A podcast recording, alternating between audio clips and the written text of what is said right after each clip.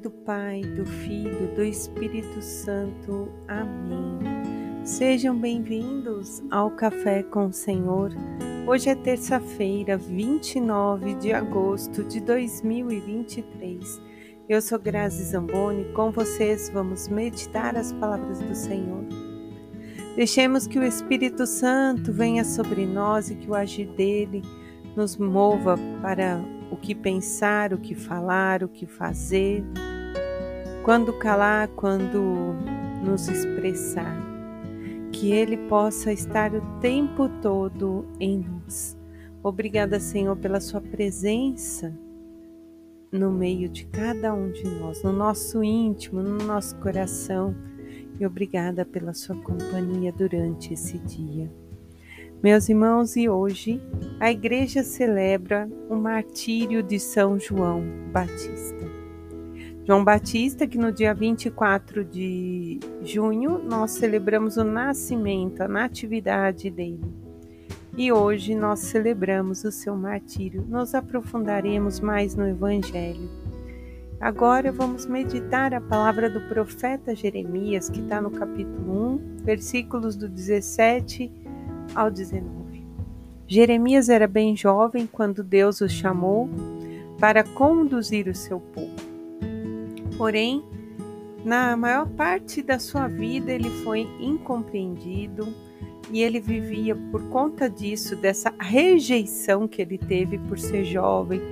Eles não aceitavam ele com, com facilidade, vamos pensar assim. Ele vivia triste, cansado, deprimido mas Deus dava força a ele. A palavra vai dizer aqui: farei de ti uma cidade fortificada, uma coluna de ferro, um muro de bronze.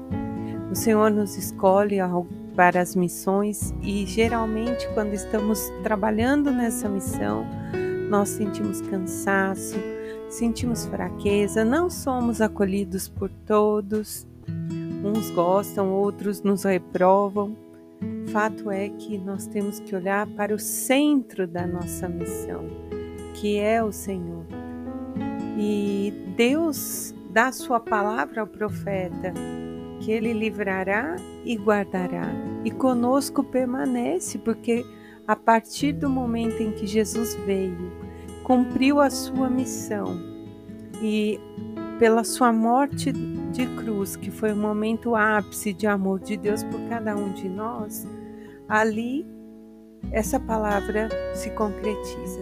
Jesus é essa cidade fortificada, é a coluna de ferro, é o muro de bronze e ele nos dá força. Portanto, quando somos escolhidos, diante da nossa fraqueza, lembremos do profeta Jeremias que triste, cansado, mas sempre voltava-se para Deus, recordando-se da palavra que o Senhor tinha para ele. E o salmista vai dizer no Salmo 70: Sede uma rocha para mim, um abrigo bem seguro que me salve. Liberta-me, ó Deus, das mãos do ímpio. Minha boca anunciará a vossa justiça. Não é isso. Assim como o salmista, diante da missão, diante daquela vocação que o Senhor te chama, talvez no seu casamento, talvez com seus filhos, talvez no seu emprego, em diversas situações, temos que pedir para o Senhor: sede a minha rocha, Senhor. Sede o meu abrigo, me salva, liberta-me de todos os que querem me fazer mal. Blinda o meu casamento, blinda a vida dos meus filhos, livra eles de todos os perigos, de drogas, das coisas do mundo, de acidentes. Ampara minha família para que não falte sustento, sabe?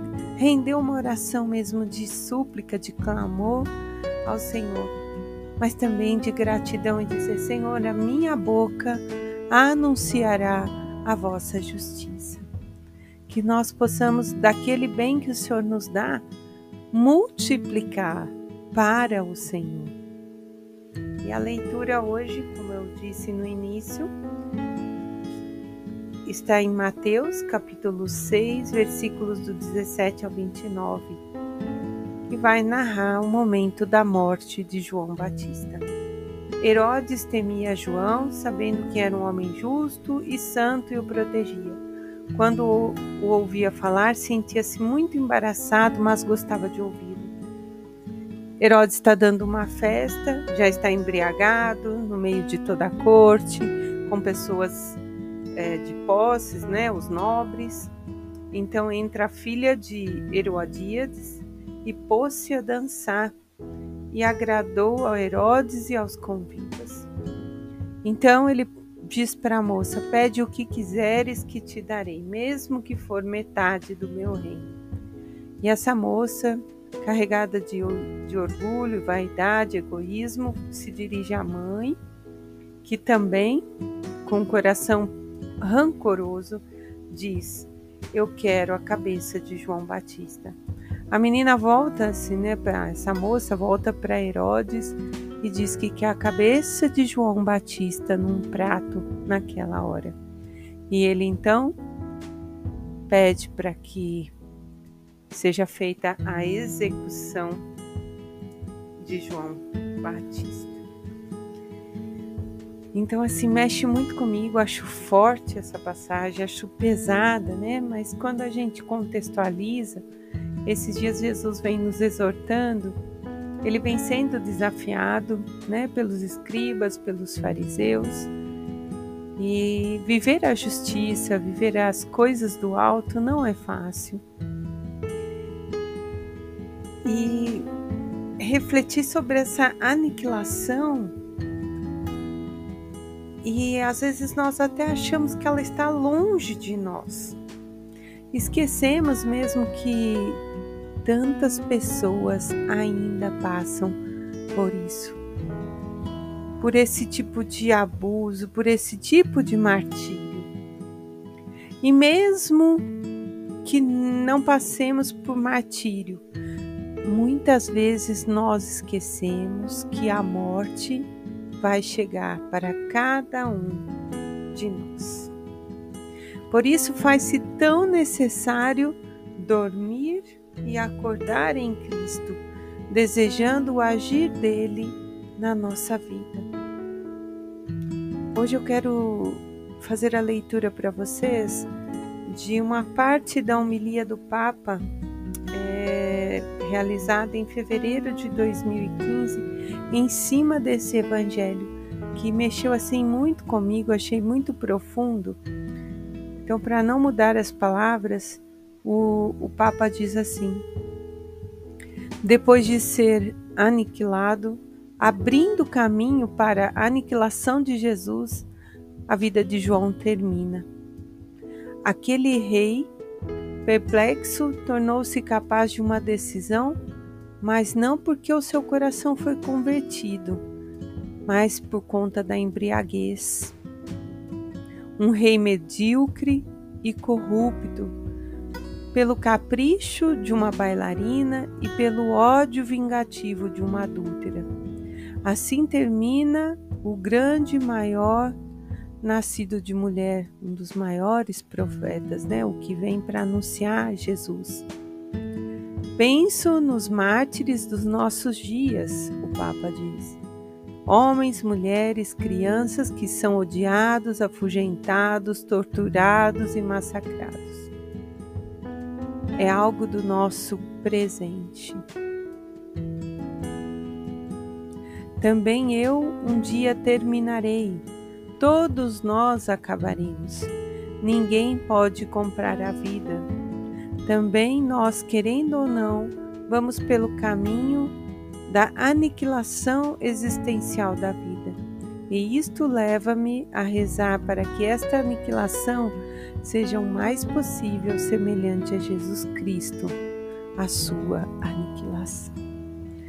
Eu achei forte, profunda essas palavras do Papa porque desejosos de estar com Jesus, de viver com Ele, se caminharmos na certeza de que as lutas nesse tempo são para a nossa santificação, para o nosso bem, que o nosso olhar permaneça em Cristo, nós com certeza não vamos morrer. Vamos viver para Jesus, para a vida eterna, para a promessa. Que hoje a gente possa refletir sobre esse momento da paixão. Em nome do Pai, do Filho, do Espírito Santo. Amém. thank you